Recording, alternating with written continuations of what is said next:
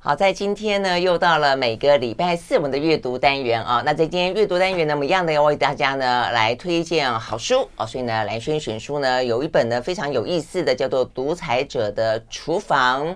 呃，讲的是独裁者到底吃什么。呃，那他的厨师们呢，在经历过这样子的一个高压统治者是那个杀人魔的身边的时候，他是如何的去料理出胆战心惊的，或者是呢美味绝伦的一些食物啊？我觉得这本书是蛮特别的。OK，好，那但是呢，在刚才我们听到的时候好听的歌曲呢，确实很温馨的啊，还蛮有这个反差的。好，这个温馨的歌曲呢，一样的是来自于大家非常熟悉的 Bocelli 家族啊，他们所演唱的歌曲呢，叫做 Feliz。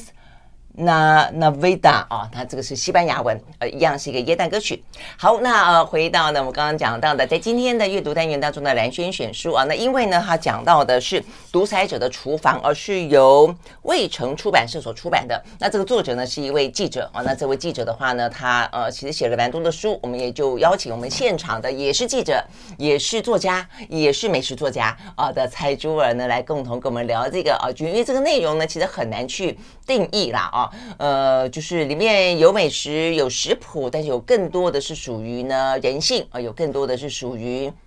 呃这个厨师跟独裁者的相处，以及独裁者他们呢在公众面前以及在私人的生活当中哦，他不同的面相。Hello，朱儿，早安。Hello，兰轩，早安。嗯，对，很开心又请到珠儿啊。那这本书真的是还蛮有意思的。呃，就是我们一般呃，它里面讲到五个独裁者嘛，啊，这个五独裁者可能很多人是很熟悉的啦。比方说海山啊，大家可能最熟悉伊拉克啊，尤其是他可能发生在不久之前才被这个美国狙杀在他的家乡啊，这个沙漠当中。然后的话呢，阿敏。阿敏在乌干达当初是一个杀人魔，呃，有一度啊，这个大家都盛传了，呃，这个做的也很有意思啊，就是直接就问了他的厨师，他到底有没有吃人肉啊？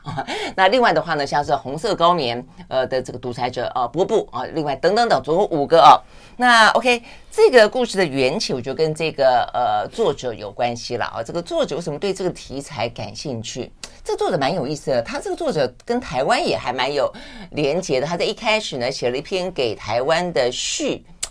很好玩。嗯，对，作者啊、去年啊。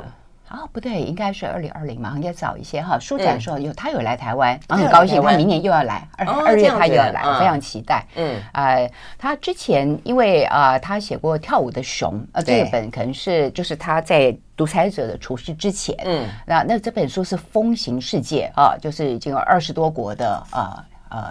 版本这样。是，然后很特别是说，呃，这个这本跳舞的熊，它上次讲一个自由，自由原来是要学习的，嗯嗯，就饮食如果需要学的话，学习的话，自由也是不是天生的哈。那里面是讲说这个这个熊本来是被被这个驯养哈，然后它受到很多残酷迫害，在我们看来，比如说敲掉牙齿啊什么，然后呃吉普赛人训练它啊表演舞蹈，那有一天这个突然这些都没有了，那熊自由了，它反而不知道。怎么办啊？他这个故事其实哦，原来讲的是这个哈。我知道这他本书对非常的呃轰动，很畅销，所以也因此台湾有非常多的读者嘛。就是因为这样，就是好像听说很多读者说他。他有这么多的译译本哈，就他好像每天都从 IG 或者从呃 Facebook 哈啊 Twitter 收到台湾的读者的呃反应哈，就热烈反应啊，他觉得非常有趣，因为台湾其实对跟他相比，跟他的这个波兰啊，这个作者沙博尔夫斯基是波兰人，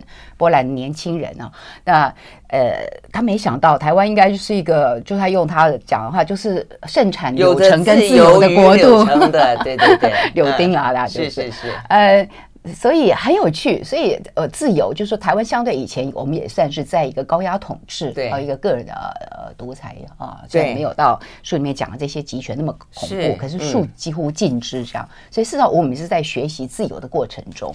所以这本书其实虽然说是讲这个厨房，讲讲那个独裁，讲食物。我觉得这个他的一以贯之，其实还是在探讨自由。对对对，因为他这个是波兰记者啊，这个波兰记者他学的是政治吧，我记得啊，呃，还有一些呃国际关系啊，所以他对于嗯，独裁啊，对于这个政府的政体，而且我觉得跟波兰人有关啦。波兰人其实过去呢，在苏联啊这个所谓的呃铁幕当中啊，这个呃受到这个高压统治。那另外的话呢，又在二战的时候呢，被这个德国侵略等等。所以对他来说的话呢，失去自由是一件非常呃痛苦，也因此他对于全世界类似的呃地方啊国家的人民啊都。表表达或者说保持高度的关注啊，那他中间谈到台湾的部分，当然他说他小时候，因为他自己波兰哦，在那个国家长大，很充满了苦难，所以呢，在类似的经历当中，他就注意到了台湾，他觉得台湾的蒋介石啊，当初觉得蒋介石好厉害哦，就带着大家呢，呃，从中国大陆逃到了台湾来，而且脱离了铁幕，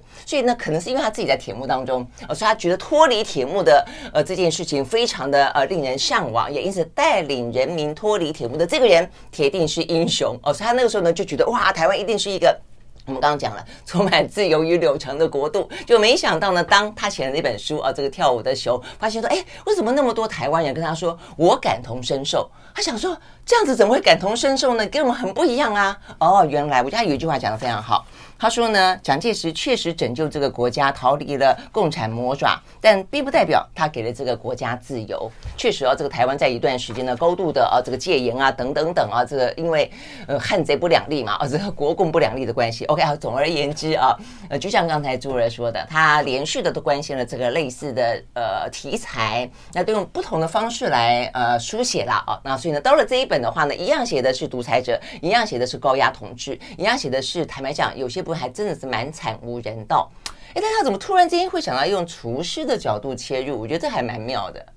呃，因为他在。兰轩应该有看到他的序哈，就是很有趣，我非常喜欢他的那个序，应该导言哈。嗯，没有进入正题之前，他就写他自己的经历哈。原来他自己做过厨师，只是他是打工性质，这对对，就厨房被呼来喝去被骂的那个那个男孩，是 打黑工男，他在丹麦，呃，还还是是丹麦还瑞典，对对，哥本哈根嘛，哥本哈根做那个墨西哥餐厅厨师，然后餐厅里面没有任何墨西哥人，所以我觉得这是库德族人。土耳其库德族人，有趣，来自于中东的人到了北欧的哥本哈根，然后做了一个南美洲的菜，对，而且很受欢迎，对，生意生意很爆，这样，所以他有短暂的这个这个呃经历。那我觉得非常这本书非常厉害，也是非常妙的一点，就是说，事实上它是一个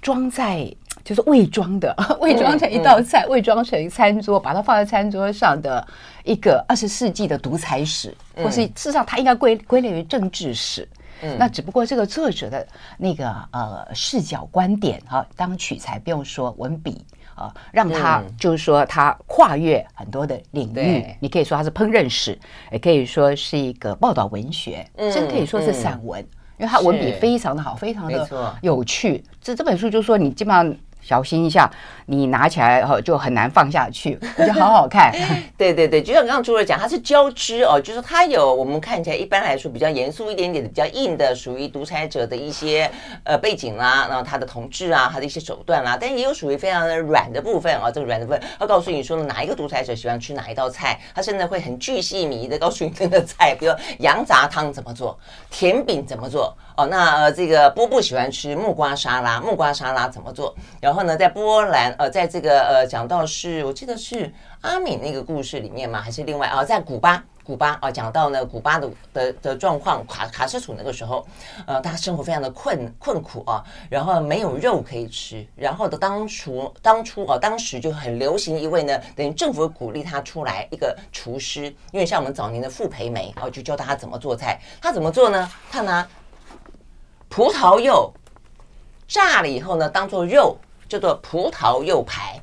所以我觉得这个里头啊，就有些像这些呢，点点滴滴交织不同的啊，这个呃有政治、有人文、有生活，有一些呃独裁者你不知的啊另外一面，比方说呃有些独裁者很慷慨，呃慷慨的意思是说呢，他喜欢女人，他就送他厨师呢女人哈，这也是一个很奇怪的地方。我们休息了呢，回来现场继续聊。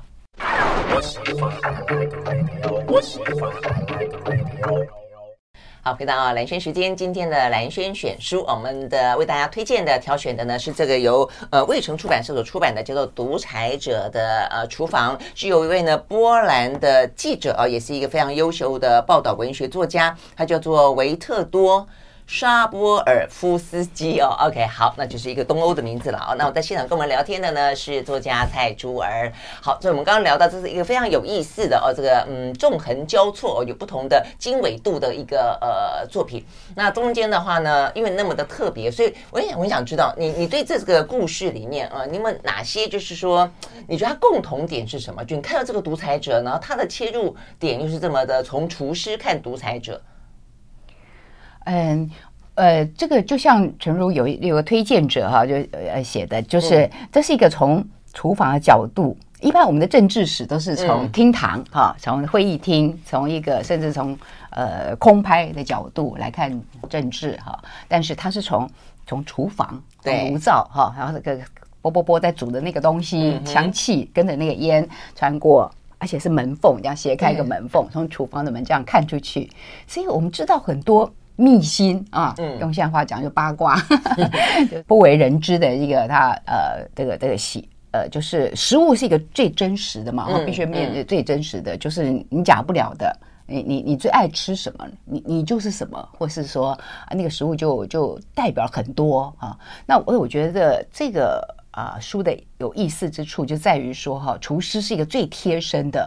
啊，最重要的啊，就是甚至比保镖还重要。嗯，因为你知道，食物是下毒最好的机会。历史上，因为啊，这个这个被被这个吃到有毒食物而死的这个啊权贵啊哈，政治人物啊哈，这个皇族不知道不不计其数，应该可以写好几本书了。对，所以我想，我想要挑厨师，应该会要比挑卫队来的更加的仔细吧？啊，对不对？像以前我们知道的，像呃老蒋他们时期身边的人都得要是浙江人啊，比方啊还不止还是。奉化人啊，那所以呢，这个就已经是要挑的了，因为他贴近了你的领袖嘛啊。但是做菜给他吃，那我想可能更要挑吧。嗯，哎，绝对是，而且他们挑哈，你看他有不同的方式，像我们刚才在聊的古巴啊，这个卡斯楚的那个啊，他他里面有访问两个的厨子，以前的，现在已经接近半失忆状态啊。对。然后还有一个后来新的新代表比较新派的，然后那个就是他哈，那个。弗雷莫斯是不是就是他的以前的卫队啊？是他个人的这个保镖就对了。嗯嗯，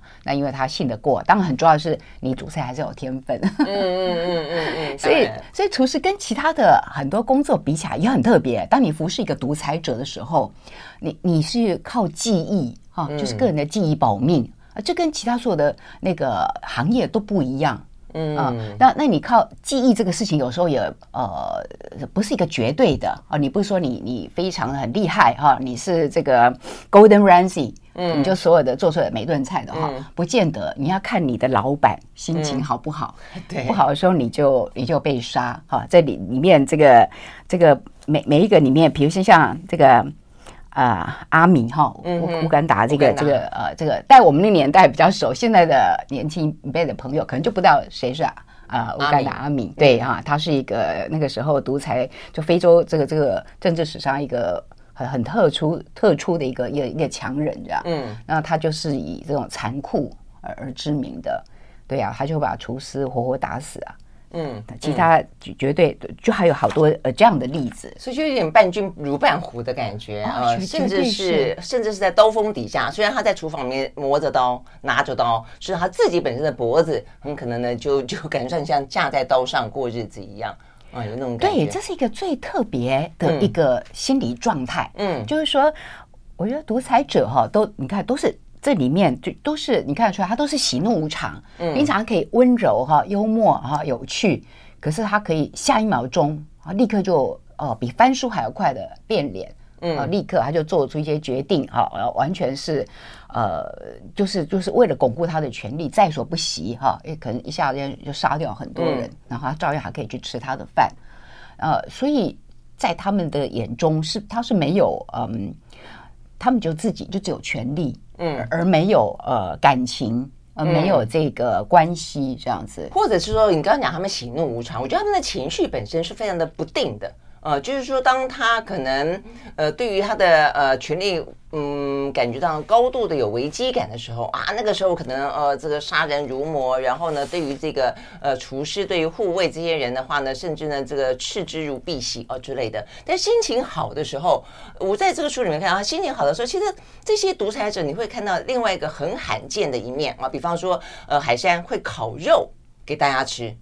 我说哇，那很好啊，是啊，烤肉，问题他烤的肉不好吃。但你硬要把它，他就非得要你要把它吃下去。然后它盐放的非常非常多，辣椒放的非常多非常多。然后以呢，呃，这个逗弄这些呃身边的人啊，看他们吃的啊辣的要死，辣的要死，要喝水要喝水。他以这个为乐。对，他就是有一次用加了很多的那个 Tabasco 辣椒酱，但是像那种试验吧，啊，就是你可以说的恶作剧，也会可以说就是以人民百姓为刍狗，他爱怎么玩就怎么玩，这样就看你们大的半死。对对，有有有这样子一面呢。另外。有一个一个我觉得蛮好玩的啦，就是说呢，这些厨师啊，这就是因为都是在呃刀锋底下过日子啊，所以呢都得要非常知道怎么样去讨好这些呃这个元首啊，呃让他们呢心情愉快啊，所以呢经常会做甜点。他们里面就就描述到说呢，呃这个当中啊有这个霍茶，呃霍茶的厨子呢每次看到呢霍茶很不开心回来的时候，就会呢准备甜点，非常的机灵啊，准备甜点，那甚至为了呢要让自己保命。呃，他们会去问说，他妈妈最会做的菜是什么？所以妈妈的味道，在这些呢独裁者的心中，永远是他最温暖、最柔软的那一块。所以呢，所有的厨师呢，想要保命，都要学会这个独裁者他妈妈的味道，也就是他自己童年最深的记忆。所以我觉得这个美食啊，怎么我们讲的美食是一种记忆啊的总和，其实是从这本书里面看得到啊，呃，完全不假。我们休息再回来。I like 103, I like radio。好，回到兰萱时间，继续和现场邀请到的作家蔡珠儿来聊天啊。那珠儿的话呢，他很会呃，他文字很棒哦，但是他也很会做菜啊，所以呢，他也写过呃美食文学书啦。我觉得应该这样的去定义他啊。所以我们今天要聊的这本书呢，实际上也就是有这样的一个呃。呃，味道有不一样的这些感受，它是呢独裁者的厨房。呃，里面的话呢讲到五个独裁者啊，这五个独裁者呢分别是呃伊拉克的海山啊，那他的厨师叫阿里。那乌干达他们叫做恶魔总统啊，这个叫阿敏，我们就说他传说中吃人肉了。不过他访问他的这个厨师叫做欧同德的时候呢，这个作者啊特别问他到底有没有吃人肉，他就说，一直说拍胸脯保证啊，至少在我。哦，serve 的过程当中，我从来没有帮过阿敏啊，这个煮过人肉了哦。那另外的话呢，是阿尔巴尼亚的军事元首叫霍查，他的厨师哦，到现在为止哦，都还隐姓埋名，怕别人找到他。哦，所以我觉得这是一个我们刚刚讲到厨师啊，这个为独裁者呃服务的厨师啊，呃，跟其他厨师很不一样的地方，他很怕人家知道他曾经为独裁者服务过，呃，也怕啊这个其他人因此把他贴上一些标签，但也怕呃独裁者嗯。嗯的政权可能没垮完吧，啊，可能会追杀他等等等啊，所以呢，其实都是在呃这种呃就是很很危机的感觉当中过过日子了啊，其实蛮不安的，坦白说啊。那另外的话呢，古巴强人啊，这个是卡斯楚，那啊这个名字好长哦，他有两个厨师，他访问到的人。另外的话呢，是柬埔寨的呃波布跟他的厨师呢勇满。OK，好，这五个独裁者啊，那里面的话呢，呃，哎，朱文，你对谁最有印象？或者说你对哪一个情节最有印象？哦，实在太多了。然后我们就、嗯、呃，对谁最有印象？我会觉得对啊、呃，伊迪阿米就乌干达嗯、呃、前总统的这个厨师哦、嗯呃，他他非常特别啊，他叫欧欧同德对欧德拉啊，呃他他他很特别，他基本上更不识字嗯，我 actually。呃，他是一个这个，他他也不是乌干达人哈，他是肯亚人，肯亚人对，很有趣，嗯，然后他是就是他的整个出身就很特别，他是他妈妈生了十三个孩子。你记得那一段吗？嗯嗯、然后都都死了，他是就就他第十四个，而且他妈生他的时候是在就一个荒郊野外，在一个那个非洲晚上那个草原，是很可怕，充满了各式各样的那个晚上出来觅食的动物，特别是海伊娜那个猎猎狗是非常可怕的，然后因为很很残忍，而且它是成成群的。然后他妈妈在那种，你知道，这这简直是好像是一个一个拍戏的题材啊！这个那个那样一个呃呃危那么危机的那个情况之下，然后他呃呃就自己一个人。生下这个孩子，自己拿一个芒草、一个利草，把这个脐系带割断。嗯，那这个就很很特别哈。那这个那这这个孩子又天赋异禀，他小时候在白人家里啊啊帮佣哈。那因为他非常有天分。啊，那个白人的老板娘啊，跟他讲说这肉肉排怎么做啊，包括很难做的丁骨牛排、干果布丁，他很快就学会，这个就是天赋。嗯、但是从头到尾，他这个在白人家里帮佣很受器重，可他会的英文字只有少数几个，什么 grill、melted 哈，就是这种很简单的那个，所以很有趣。他之所以被啊阿米任用，就很简单，因为他是黑皮肤，但是他会做出。白人的菜啊，这个有趣，因为阿米是留英的哈，他就是他非常喜欢英国菜啊。虽然在里面他讲到他的家乡甜点，我们看到其他的这个独裁者多半都喜欢家乡味哈。对，比如像海山哈，就是这个伊拉克哈，嗯，所以他最喜欢的贼鱼汤还是他的那个家乡，而且是他要他太太做的，嗯，所以这个他这个阿布阿里他的厨师是个。直接从跟他太太学哈，对啊，这个这个是你就喜欢吃妈妈的菜啊，就觉得很安心。妈妈菜、太太的菜哈，就家里的味道，而且是一定要是什么提克里特，就是那个家乡。对，我就像我是南投，我一定要吃南投的意面。你跟我吃台南意面，我是我是我是不敢的，不要的。以前觉得没被抓的，对。是，后来他也是那里被抓，然后被抓的时候，他好像那个手里还拿着那个风干牛肉，他特别请这个 厨子给他做的，因为那个风干牛肉可以呃不用冰，来带，对对，可以到所以手上还带，到到最后他还带了他这个最爱的食物，这样。是，所以回头他还讲阿敏哈，所以他给阿敏做的这个蔬菜汤跟那个牛肉腰子派哈，这个在英国呃，我去过英国的朋友大家知道哈，就是在那个 pub 里面常吃到这个 beef and kidney pie 哈，OK，哎，跟跟。牛腰跟牛肉呃做的，呃，然后阿敏给他的那个回报也非常慷慨，就是啊、呃、送他一辆这个宾士车，对，全新的黑色宾士车，那个是交通车哦，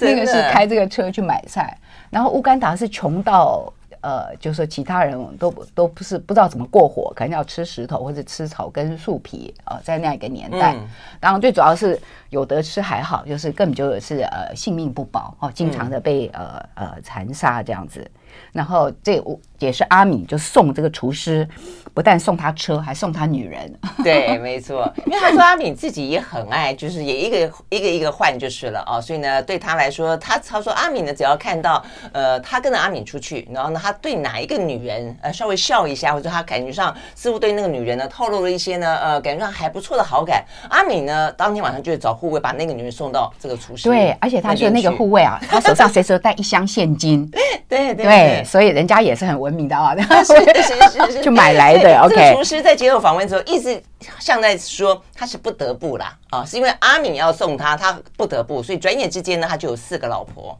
对，嗯、所以里面有一句就是说，这个呃沙博尔夫斯基作者终于他跟他相处几天哈，经过很久访谈，终于问了这关键的一句，就是说你问我，就是他问这个厨师，你怎么能为这样的怪物做饭？嗯。他说：“我有什么办法？我有四个老婆，五个孩子啊！所以你看，这个这个独裁者，他不但是就是嗯，就是恩威并施，他性命啊，你的小命在他手上啊，你的菜刀上面还有一个呃一个枪跟跟跟跟利刀在在伺候着。但一方面，他又啊动之以情，用女人，用酒，用。”呃，金钱用车子，呃，用西装什么等等这些物质，嗯，呃，去这个 bribe 哈，去去贿赂，去去拉拢收买，对，收买他们的名。对，这是一个很很很奇妙的，而且非常呃，就是充满了人性的一个一个这种这种呃权力呃的过程。对，权力并本身并不是完全就是由上而下。嗯嗯。嗯所以，哎，你就看到说，他们这些独裁者，他的这个用心哈，就是他怎么样对他亲近的人，他怎么样去恩威并施，用恐惧跟物质，哈。但也有人是单纯用恐惧，哈。对，像那个，嗯，所以我们刚刚讲，像有一个对不，呃，或呃。霍查嘛，对不对啊？嗯，霍查，霍查他的那个厨师 K 先生，他从头到尾在接受访问的时候，几乎都讲到说，他唯一只想到的就是要活命，就怎么样子不会呢被他第二天可能就拖去斩了，或者像中间有个厨师，呃，当天嗯出去了，晚上就不再回来了，那从此之间他也不敢问说那个厨师到哪里去了。呃，对，所以这个就是有些很恐怖的。刚刚朱儿讲到说，那种很慷慨的，就是说，呃，他可能用这样呃收买的啊，这个的心态。海山也是啊，他海山的厨师说，他每一年都会有一辆新车子，每一年呢，不是说像阿敏只送他一部啊，这个宾士车，他是每一年都有一部新车子。呃，就是他到每一年年终都会给他一个车钥匙，然后就换了一一辆车，这很很很特别啊。那我们刚刚讲到说保命。呃，我印象最深也就是刚才，呃，朱儿讲到这个呃阿敏的呃厨师，他呢机灵到说呢，呃，比方说我不会等到啊这个阿敏跟我说他要吃什么，他会呢反正闲着的时候他就烤饼干，啊烤饼干的时候呢就是说只要一看他不开心，马上端上饼干，啊所有的呢都拒绝不了那种甜点的诱惑，哦，所以这些部分其实呃都是很。呃，就就是我们刚刚讲的，就是在在虎口的底下过日子啊。霍查也是，霍查我们说他为了要保命，他说他都是用甜点来安抚他，在这边形容啊，说这个呃霍查啊，这位呃阿尔巴尼亚的军事强人，人高马大，一百九十六公分，呃，OK，每天工作量都很大哦，所以经常气呼呼的。那他说他就会学会怎么样辨识心情，而且尽量的加以应对。呃，然后呢，他中间呢就特别提到说呢。他怎么样子用这个甜点啊，让他少杀一点人啊？他就说，在那些日子里面呢，呃，霍查需要甜的东西。如果他可以得到甜点，不只是对他好，而且是对我们所有人好，对所有国家的人都好。因为呢，靠这个方法，他已经救了很多人命了。这个厨师啦，觉 得他除他的贡献，除了煮菜之外，其实呢，救了很多人。我们休息了，回到现场。I like 103, I like radio 好，回到蓝轩时间，在今天呢，蓝轩选书啊，是这一本呢叫《独裁者的厨师》。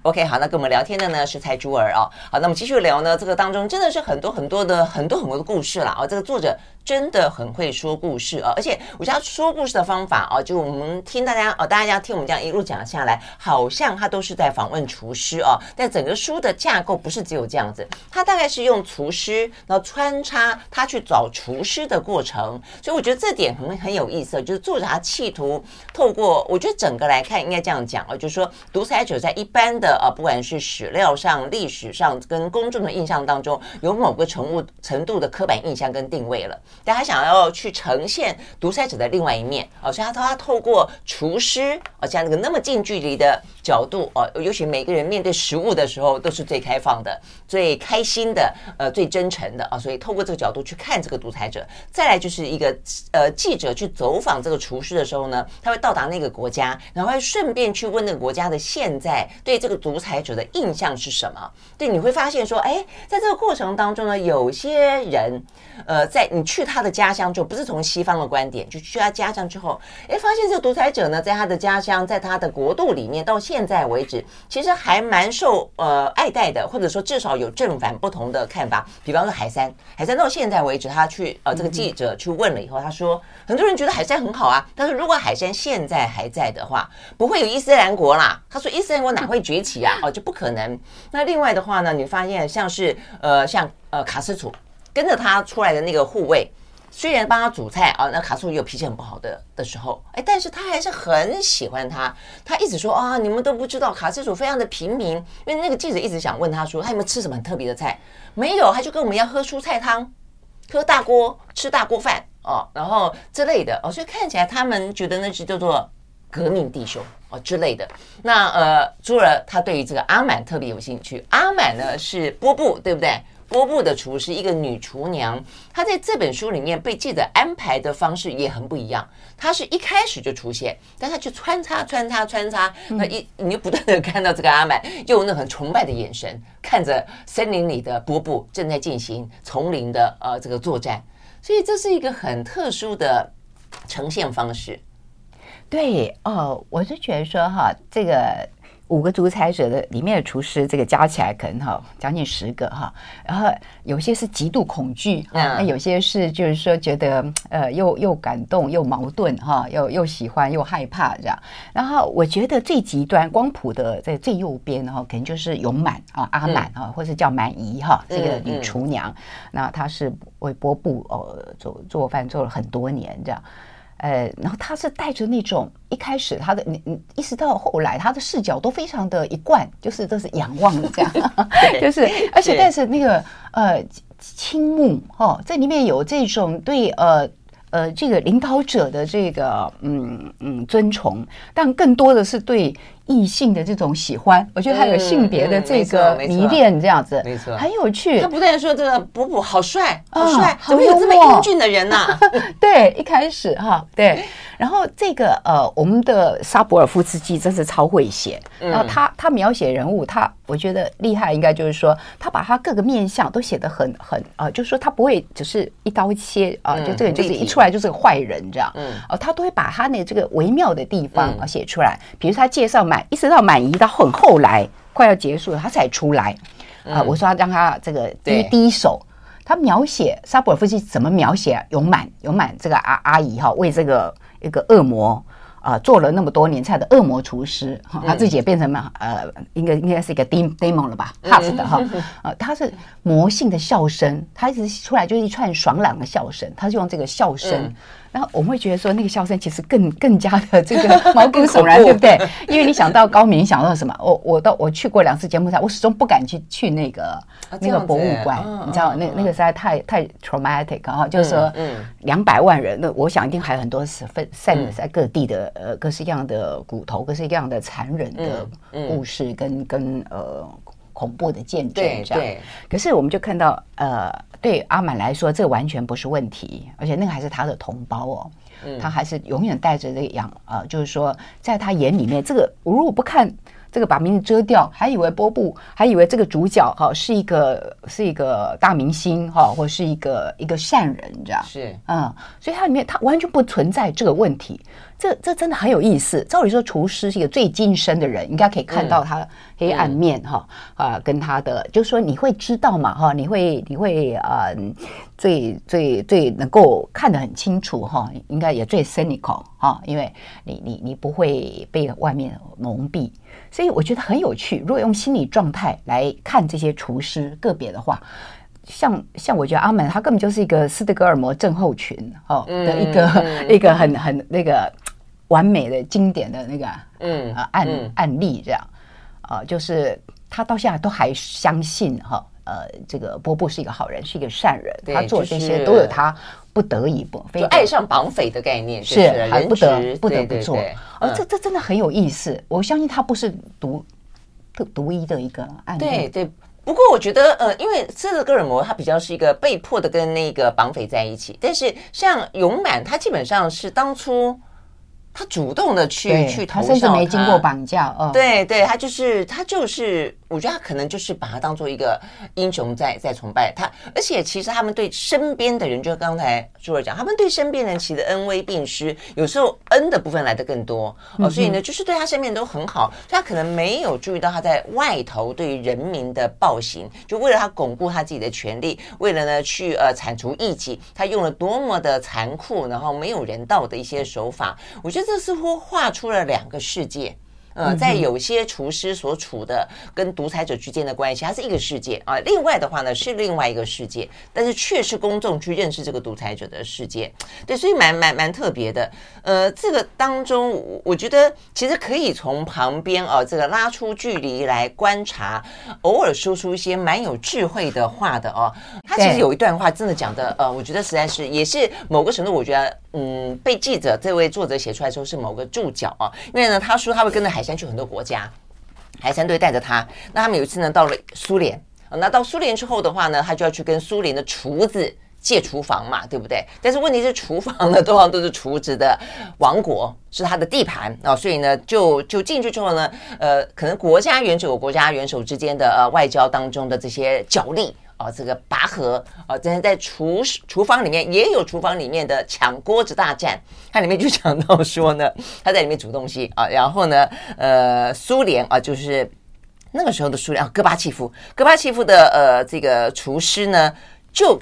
插着双手那边看他煮东西，然后一阵子就去动他的锅子，就是动他的锅子，就就无聊，我觉得很很无聊，就你去。去弄你啊，去去蹭你会怎么样啊？他就说呢，这是一个不必要的举动。呃，厨厨房的空间足够所有的人来去使用，但他们就是这个样子，就像是我们国家里面或者在权力的游戏里面，总是有人不断的排除异己。然后呢，他说厨师只不过是透过移动锅子来占位置，也占掉了大部分要给我们用的炉火。他说呢，这样的游戏呢持续了几个小时。他说战争不就是这样爆发的吗？每一个人都想要离自己的锅子近一点，啊，就要希望他的锅子离火近一点。所以他的意思说，我们厨师们啊，这个在抢锅子，希望自己的锅子要离火近一点。那政治人物们呢，他有另外一种概念的的锅子啊，这锅子可能是政治权力，然后呢，也希望能够离他自己近一点。我们休息，回到现场。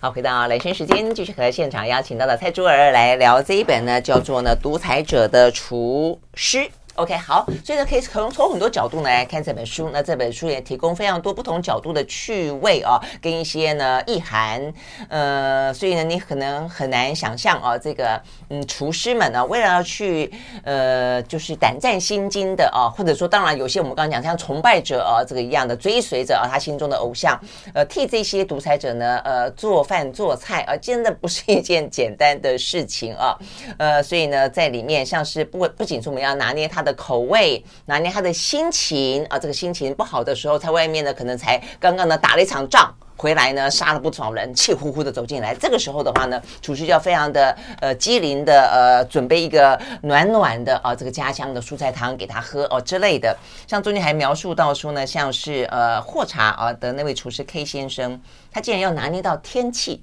他说呢，霍查喜欢呢在冬季下雨的早上喝一碗。热腾腾的土耳其汤，哇，这个描述起来呢，觉得好像超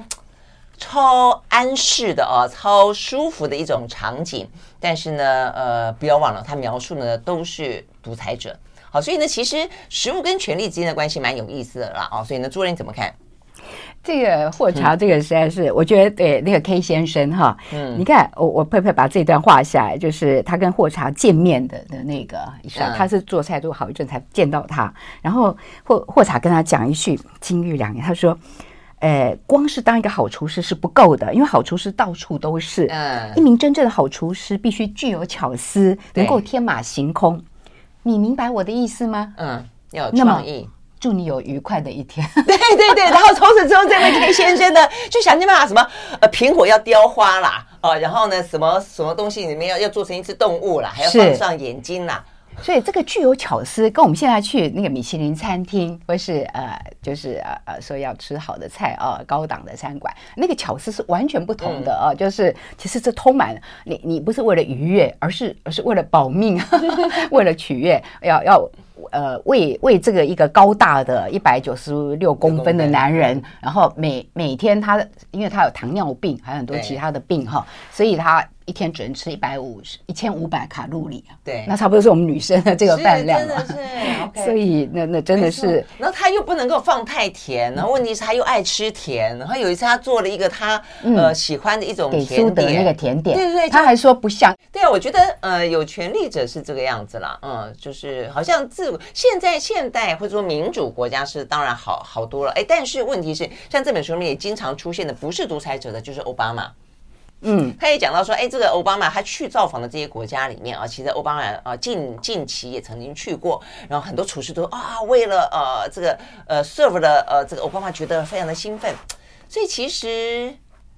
呃有名的人啊、有权力的人啊，这个吃了什么永远都是大家茶余饭后的话题。对呀、啊，这是我们最常见到的嘛，哈，就是很多餐厅就号称说，哦，多少名人哈啊呃才在那儿吃过饭，嗯、然后甚至流行就在呃餐馆的墙壁上题字，嗯、然后然后还有什么三访四访这样，嗯、然后这个也不呃不是不是只有政治人物啦，当然就是名流啦，哈，嗯、明星啊哈这些。企业家明星对很多，所以所以当我们讲到食物跟权力的关系的时候，并不完全是政治啊，其实这个权力是来自各方面的。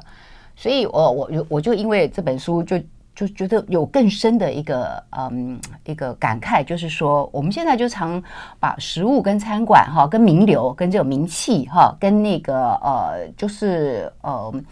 就是他有本身有较多资源的人，嗯、我们是这样连结嘛。我们相信说，呃，有钱人哈，郭台铭一定比我们知道更知道吃。那我们相信。呃，大 S 可能就是呃，看的会比我们多，会会更知道。呃，但是我都没有人身攻击意思哦，不好意思哦，这只是暂时的借。但是，但是并不尽然，并不尽然。嗯、呃，以我对呃食物的了解啊的的来来看，